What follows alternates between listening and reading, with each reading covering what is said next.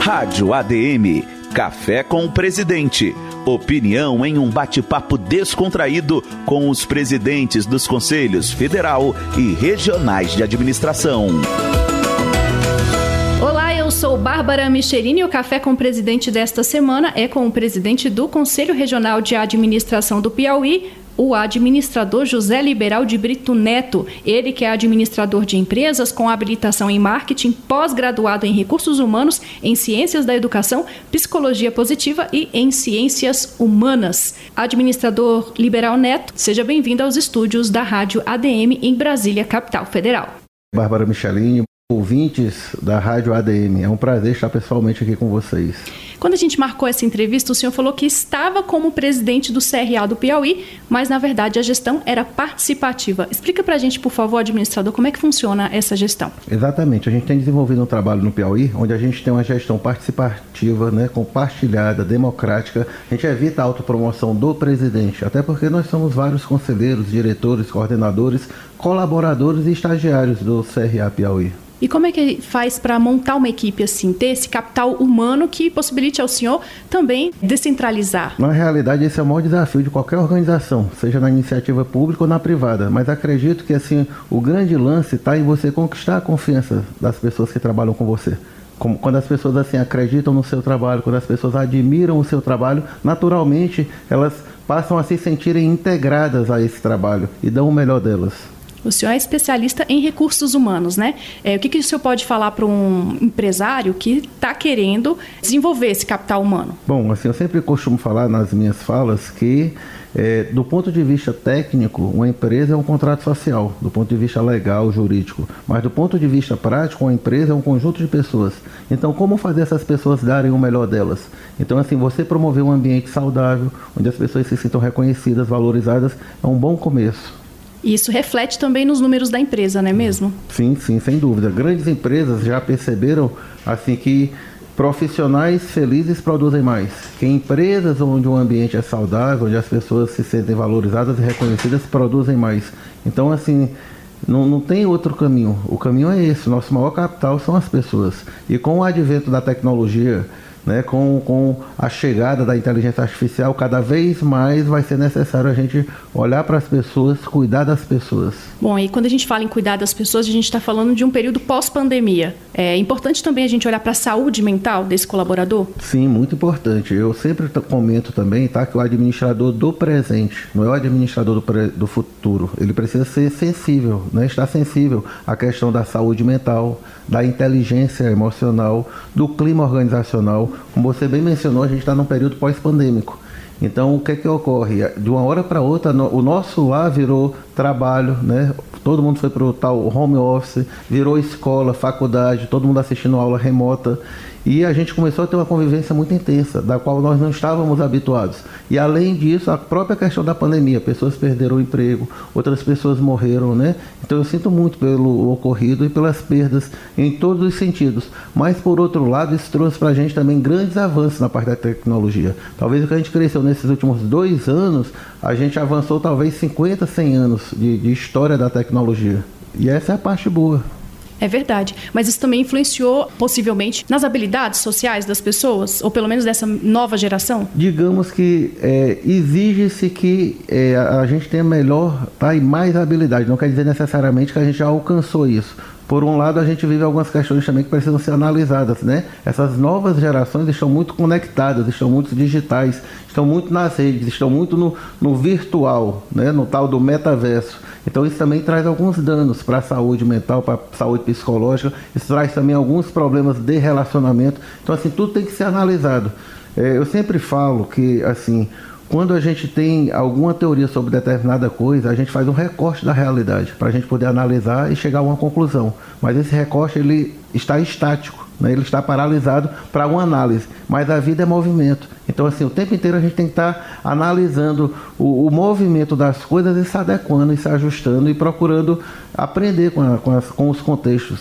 É mais difícil nesse período pós-pandêmico a gente trabalhar o clima organizacional ou não? Na verdade, assim, independente do período, é necessário trabalhar o clima organizacional, certo? A gente vive hoje uma questão muito delicada. As pessoas Não sei se por conta da pandemia aumentou o número ou a gente começou a perceber o número de pessoas com é, problemas de saúde mental, né? Muitas, ansiedade, é, muitas pessoas com ansiedade, muitas pessoas com depressão, com crise do pânico. Então, assim, é, eu quero assim falar por minha conta e risco, tá? Que assim o que está acontecendo no mundo na verdade é uma espécie de, de assim a humanidade está sendo chamada a atenção. A gente na vida a gente tem que ter um objetivo e um objetivo mais é nobre do que só ganhar dinheiro, do que só se qualificar do ponto de vista profissional. Nós somos seres humanos. A gente tem aqui, eu acredito que algo mais é, é importante para fazer, que é aprender a, a conviver em sociedade. Eu costumo falar também, por minha conta e risco, é que a base da educação no mundo ela está equivocada. A base da educação no mundo é competitiva. Então, desde pequenininho a gente aprende a competir com o coleguinha do lado. E isso cria na gente uma autoilusão, como se o problema da gente não alcançar os nossos objetivos e as nossas metas fosse a pessoa do lado. E eu sempre digo que assim, a gente precisa competir e vencer a gente mesmo. A pessoa do lado nunca vai ser problema. E aí a gente criou esse discurso: olha, minha vida está assim porque minha mãe não foi tão amorosa, meu pai é muito grosseiro, meu marido não me dá atenção, o meu filho me dá trabalho. E aí você vai passar por neto, vai passar por presidente, por prefeito, por governador. E quando que você vai assumir as responsabilidades da sua vida? É tomar as rédeas da situação, né, da sua vida. E para isso tem o profissional de administração para ajudar. Né? O profissional de recursos humanos em si, ele trabalha essa questão também é, de ajudar a pessoa a evoluir na carreira dela, né? Sim, lá no Piauí, em especial, a gente tem feito um trabalho muito bacana nas instituições de ensino. Tá? Eu tenho visitado, a gente tem um termo de cooperação com o Instituto Federal do Piauí, estive com o reitor e com todos os diretores de campus, tá?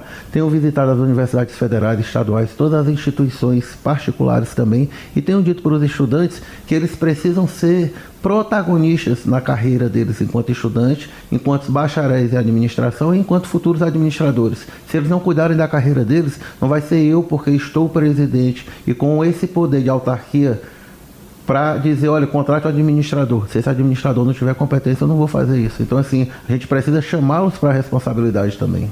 E não é só assistir aula e fazer a prova, né? Se dar bem na prova. Tem muito mais. Ele sim. tem que se envolver ali na carreira dele, né, administrador? Sim, sim. E isso vale para todos os jovens que estão nos ouvindo, administradores e não administradores. É, o grande, a grande prova da vida da gente vai ser o mercado. Não adianta eu tirar uma nota boa, não adianta eu ser um bom aluno se eu não tiver todos os atributos necessários para ser um bom profissional. Então o mercado, ele é a, a grande prova. Então assim, eu preciso ter conhecimento de, de teorias, eu preciso aprender a colocar essas teorias na prática, eu preciso ter inteligência emo, emocional para saber lidar com a pressão do dia a dia, com as cobranças, eu preciso ter empatia para saber ter uma boa relação com os demais colegas na equipe. Então são uma série de atributos para a gente ser um bom profissional. E por que, que é importante, tão importante a gente falar sobre recursos humanos e também os colaboradores, saúde mental, emocional, integração deles? A gente está falando de um ativo que talvez seja o mais importante de uma empresa? Sim, o maior ativo. Eu sou suspeito para falar porque eu sou administrador, mas eu acredito que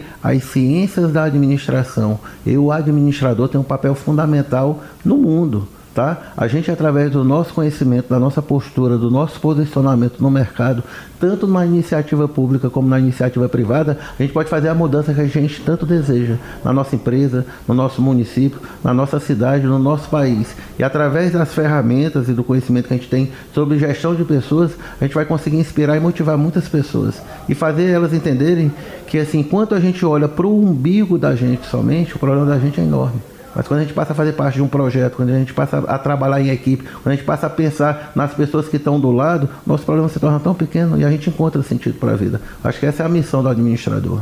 Bom, e o senhor está falando em trabalho em equipe, né? O senhor gosta de ir a outras unidades, outros CRAs, para trocar essa experiência com os presidentes. Na opinião do senhor, é importante esse intercâmbio de informações? Sim, muito importante. Nós estamos no décimo mês do ano, eu já estive com o Cristino lá no Ceará, tá? já tive com o presidente também, o Samuel, em Goiânia. E estarei hoje à tarde com o Carlão, aqui no Distrito Federal. Já marquei com o Wagner Siqueira um almoço na sexta-feira. Então eu coloco para eles as minhas experiências, né? Escuta as experiências dele, a gente fala sobre estratégias, a gente troca ideia. Isso é enriquecedor. Estive com o Michel também, lá em Recife. E irei visitar a todos até o final do nosso mandato, com certeza. Bom, esse foi o Café com o Presidente desta semana, com o presidente do CRA do Piauí, o administrador José Liberal de Brito Neto. Administrador, muito obrigada pela sua participação, sua presença aqui ao vivo nos nossos estúdios. Eu que agradeço a oportunidade, Bárbara Michelini, ouvintes da Rádio ADM. Um abraço. Rádio ADM, Café com o Presidente. Opinião em um bate-papo descontraído com os presidentes dos Conselhos Federal e Regionais de Administração.